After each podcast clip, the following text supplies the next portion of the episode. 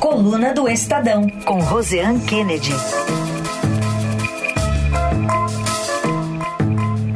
Oi, Rosiane, bom dia. Bom dia, Raíssa, bom dia a todos. Bom dia, Rosiane, bem-vinda. Bom dia, Carol. Bom, tratamos então daquela nossa novela que ainda não acabou, a mini reforma ministerial, que acusa né, a dependência do governo ao Centrão. Sai antes da independência do Brasil, Rosiane? A ver, Carol, eu continuo naquela, só acredito na hora que for anunciada formalmente. Mas sim, desta vez há uma promessa já formal, porque antes muito se especulava e falava, ah, vai sair, não vai sair. E eu sempre digo a mesma coisa, né? Vamos ver qual vai ser o calendário anunciado pelo próprio Palácio do Planalto. E aí, no Palácio do Planalto, o ministro da Secretaria de Comunicação, Paulo Pimenta, disse ontem que, olha, nas próximas horas. Bem, essas horas são um pouco mais longas, porque quando fala nas próximas horas, você pensa que é em menos de 24 horas, né? Mas não foi bem assim. A expectativa é de que sim, agora saia até quarta-feira. Então, Vamos esperar. E qual foi o arranjo? Qual foi a jogada? Foi uma jogada mesmo, porque foi parar na pasta do esporte de novo. Vocês lembram que no começo das discussões sobre a reforma ministerial havia esse interesse do Centrão na pasta do Ministério do Esporte. Depois isso foi deixado de lado. No entanto, como não houve avanço é, na negociação para o, o partido, o, o PP, conseguir a pasta lá do Wellington Dias, que é do desenvolvimento social, e que tem a, o Bolsa Família ali no meio, eles começaram a pensar outras pastas, manifestaram interesse, é, mesmo sem formalizar ao presidente Lula, mas deixaram claro que uma pasta de interesse poderia ser, por exemplo, a agricultura, também não houve avanço nesse sentido, isso pode ficar mais para o fim do ano, quando já se espera mais uma reforma, imagina a Celeuma toda de novo, né, Carol? Mas, enfim, o fato é que agora é, o, o Centrão vai, de fato, entrar no governo Lula, a ministra Ana Moser do Esporte vai entregar a pasta para um dos partidos, o PP de Arthur Lira, presidente da Câmara, vai ficar com o comando, pelo menos pelo último desenho feito, tá, Carol? É, fica com o comando do Ministério do Esporte, que ficará turbinado a gente antecipou isso na coluna do Estadão, inclusive, o Ministério do Esporte turbinado com dinheiro da aposta esportiva, que avançou, inclusive, a votação de medida provisória na Câmara dos Deputados a respeito disso. Por quê? Porque vem aquela regulamentação da, da, da dos jogos, né, das apostas no país, e um percentual vai para o Ministério do Esporte do que vai ser arrecadado a partir do momento que isso vai ser é, taxado, né? Aquelas apostas, as bets. E com isso, houve todo um interesse de novo no centrão, do Centrão nessa pasta do Ministério dos Esportes, e aí agora eles vão receber esse Ministério de Esporte com mais emendas, orçamento, projetos de destaque, e, consequentemente, se for confirmado isso, Ana Moza é demitida e quem vai para lá é o André Fufuca, deputado do PP do Maranhão. Tem até uma curiosidade, viu, Carol e Heisen, sobre o André Fufuca. O André Fufuca, que presidiu o PP, inclusive, quando o presidente do partido, Ciro Nogueira, foi assumir a Casa Civil do governo Jair Bolsonaro. Nos bastidores de Brasília, o André Fufuca, é, ele é tratado como um filho de Ciro Nogueira. Ciro Nogueira, inclusive, fala isso, que tem ele como um filho, é uma pessoa com quem ele é muito próximo. Por que estou fazendo essa observação?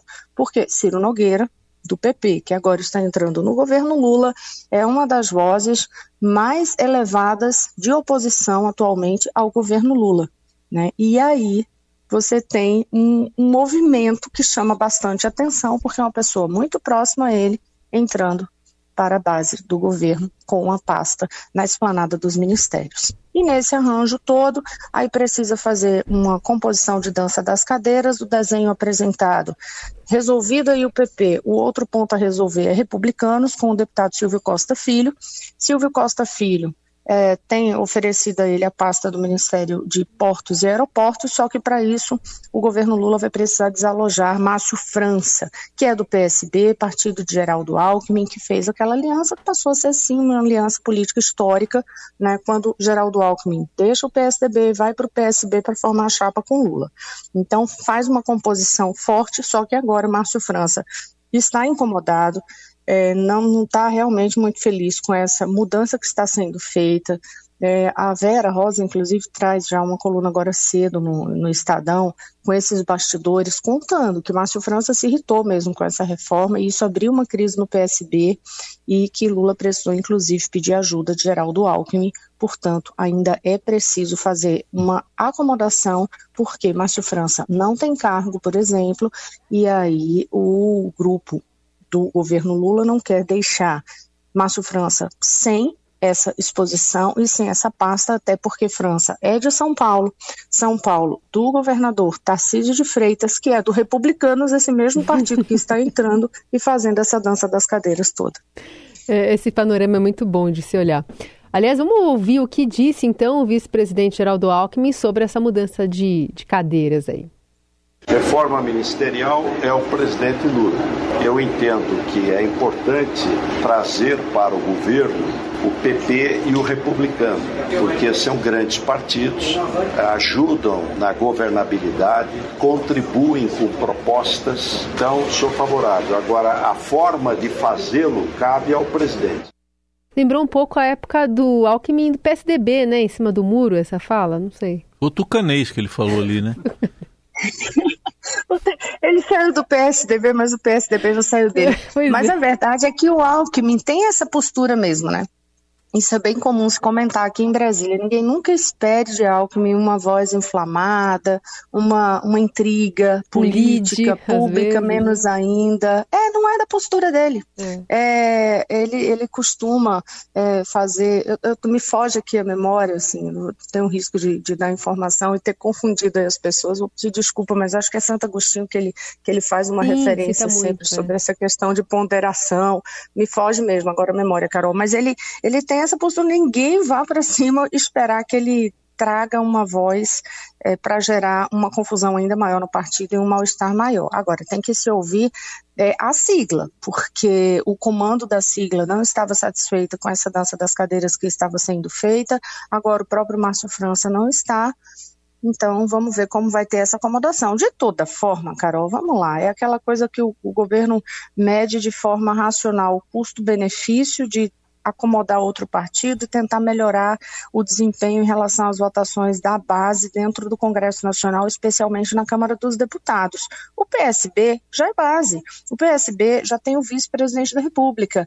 Então, o governo, se for contar assim, de forma racional, é, muito, muito pragmática, vai priorizar fazer uma acomodação de mais um partido que garanta mais votos. É assim que funciona uhum. na política já que você citou sigla, tem deputado político né, preocupado com outra sigla, mas não é de partido, é uma sigla chamada PIX, né, a ponto de ter entrado lá na mini reforma eleitoral, está lá no, no, parecer do relator Rubens Pereira Júnior, a possibilidade de doação por PIX para candidatos nas eleições municipais já do ano que vem mas limitada a 10% do rendimento bruto declarado pelo eleitor. Imagina se foi um milionário ou um bilionário, né? É, enfim, isso aí tem grande chance de passar, Rosana? Olha só, essa mini reforma eleitoral, ela tem um comando de coordenação desse grupo, que é da deputada Dani Cunha, que é do União, filha do ex-deputado é, Eduardo Cunha. Você tem no na relatoria um deputado do PT, do Partido Trabalhista. Por que, que eu estou fazendo essa observação de início? Porque a ideia, quando se faz essa mini reforma eleitoral, sempre no ano anterior, e sempre tem, tá? No ano anterior a cada eleição, tem sempre uma mini reforma eleitoral, um ajustezinho aqui, um ajustezinho lá. Por quê? Por que eles fazem essa composição dessa forma? Porque eles vão no que é interesse de todos os partidos, independentemente de, na, naquela ocasião, ser oposição, ser governo, estar é, tá defendendo pauta X, Y ou Z dentro do Congresso Nacional. Quando eles falam em mini reforma eleitoral, é o trabalho de interesse dos próprios parlamentares, no final das contas, porque são eles que vão disputar as urnas é, no, nas eleições seguintes. No ano que vem, por exemplo, a eleição municipal, então é o resultado que vai é, interessar a cada um dos partidos, então, então são pautas consensuais. Consequentemente, aí eu respondo sua pergunta, sim, tem grande chance de passar. É, eu tô, você está falando comigo aqui, eu estou abrindo o, um, um resumo que o, o, relator passou sobre as propostas de aperfeiçoamento, que é como eles chamam, é, propostas de aperfeiçoamento da legislação eleitoral, e, e, nesse, nesse resumo, eles põem por tópicos, assim, mudanças em calendário, registro de candidaturas, prestação de contas, que é um dos pontos que eles mais iam pegar, propaganda eleitoral, que, enfim, e financiamento, que é onde você chega. Aí eu abri aqui porque ele diz assim: autorizar a movimentação, isso é no resumo, autorizar a movimentação de valores via Pix para doações de quaisquer, quaisquer valores mesmo quando a chave não for o CPF. Aí ele complementa: determinar aos bancos que informem à Justiça Eleitoral e aos partidos o CPF do doador. Então, esse texto aí, quando é num, num, num, material de apresentação, fica muito claro, né? Quaisquer valores. Depois aí o repórter do Estadão até fala com ele, ele diz assim, não, é limitado aos 10%. E isso aí é via Pix, então é, fica muito mais prático para eles mesmos receberem. Hoje todo mundo usa Pix. A ver como que eles vão fazer essa amarração e até mesmo se isso não vai ser judicializado de alguma forma por algum movimento, é, isso sendo aprovado, mas se vai ser judicializado de alguma forma por algum movimento é, desses movimentos é, que trabalham sobre ética eleitoral. Por quê? Porque que valor é esse, né? Mesmo, é como você falou, você limita um percentual, mas isso vai chegar até quando? Até onde? E ainda por cima, tem outros pontos que eles colocam aqui dessa parte de financiamento que chama atenção, que merece ser observada mais a fundo. Vou procurar o pessoal hoje da Abradep, que é aquela Academia Brasileira de Direito Eleitoral e Político, para que eles me ajudem a fazer essa avaliação. Por quê? Porque diz, por exemplo, sabe aquele, aquelas vaquinhas virtuais, é passo feito por plataformas de financiamento coletivo? Uhum. Eles também tocam nisso. Eles falam, não caracterizam doação de pessoa jurídica. Por quê? Para deixar claro que, como não pode ter essa, esse como já foi vedado anteriormente, né, o patrocínio de campanha, é, doação física, em termos de empresas, então ele já põe isso de forma muito específica. É, tem alguns detalhes também sobre o que é que é possível contratar é, com os recursos, que são esses recursos de campanha, que merecem uma observação mais a fundo. Mas, por fim, é, o que é bem interessante chamar a atenção disso é que a, essa, esse relatório todo está num período de 15 dias apenas, foram apenas 15 dias de trabalho, tamanho interesse deles, tamanho consenso de pegar somente proposta consensual e jogar ali, que em 15 dias apresentação para já colocar em votação, por quê? Para poder ir para o Senado, votar também em período relâmpago e já valer para as eleições do ano que vem. E quero fazer só mais uma observação sobre essa questão de interesse dos parlamentares. É, a gente trouxe na coluna no fim de semana uma, uma novidade que corre em paralelo a esse a esse, essa discussão sobre a mini-reforma eleitoral, que é uma proposta da própria Dani Cunha, coordenadora do grupo de trabalho da mini-reforma eleitoral, para mudar o número de deputados na Câmara. É, qual é a ideia do projeto dela? Para reagir ali ao impacto do censo, né? Teve aquela determinação do Supremo para a Câmara acomodar o número de deputados de acordo com o que diz o novo censo do IBGE, e a isso algumas unidades da federação perdem deputados. Então, eles já estão articulando também, tá, Carol e Heisen, um projeto que corre em paralelo, não é dentro da mini reforma eleitoral, mas aproveitando esse, esse impulso aí deles é, nesse tema para aumentar o número de deputados federais. Tá certo. Só registrar aqui, Carol, ouvinte, a Beth Bogucho, nosso ouvinte, está dizendo que o Alckmin é médico especializado em anestesia, então ele trabalha essencialmente com o controle. É interessante essa observação. E ela está dizendo que do que ela se lembra, a única vez que ela lembra de ter visto o Alckmin muito bravo foi quando chamou Dória de traidor.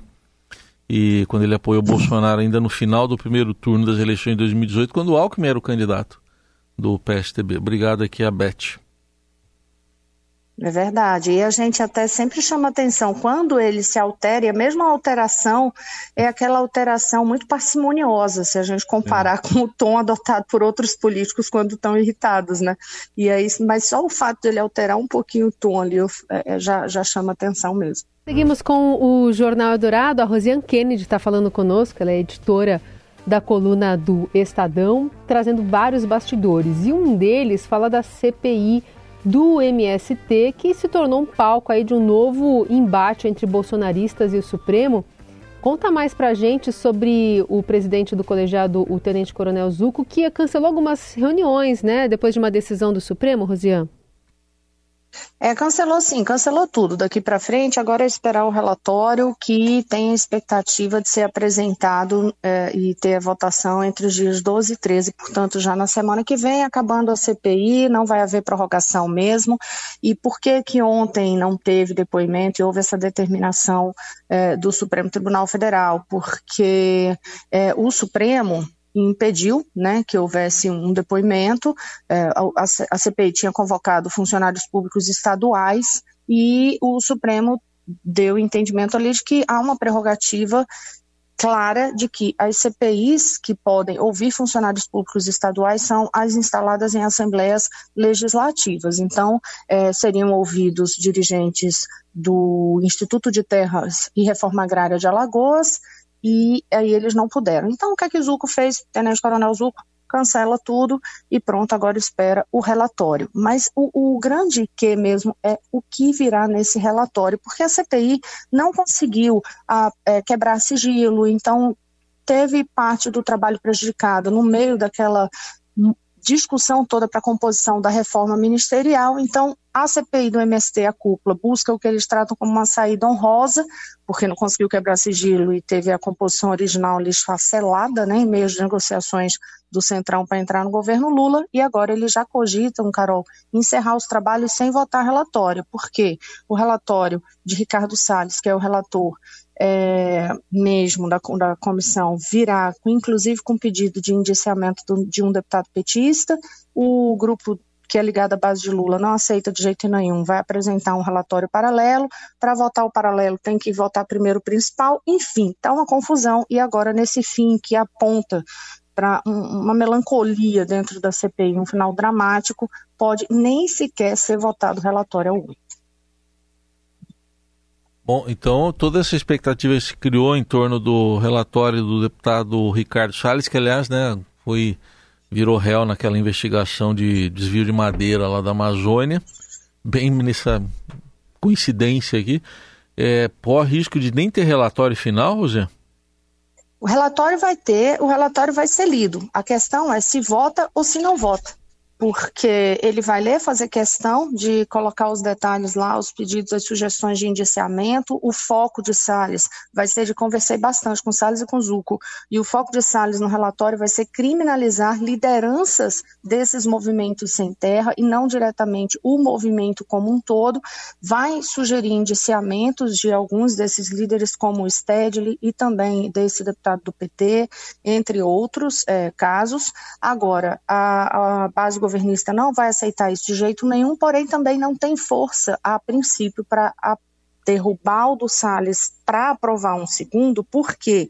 Porque, é, no caso, não tem força para aprovar o segundo, porque aí o grupo do agro, o grupo da cúpula da CPI não conseguirá admitir também os termos mais duros que virão desse voto paralelo. Então, para tentar contornar e não gerar um mico maior de ter um relatório derrubado, destruído, assim, é, é, é, derrotado mesmo na CPI, esse relatório do, do Ricardo Salles, a possibilidade já é cogitada nessa cúpula por Zuco e Salles de nem sequer votar. Lê, mas não vota.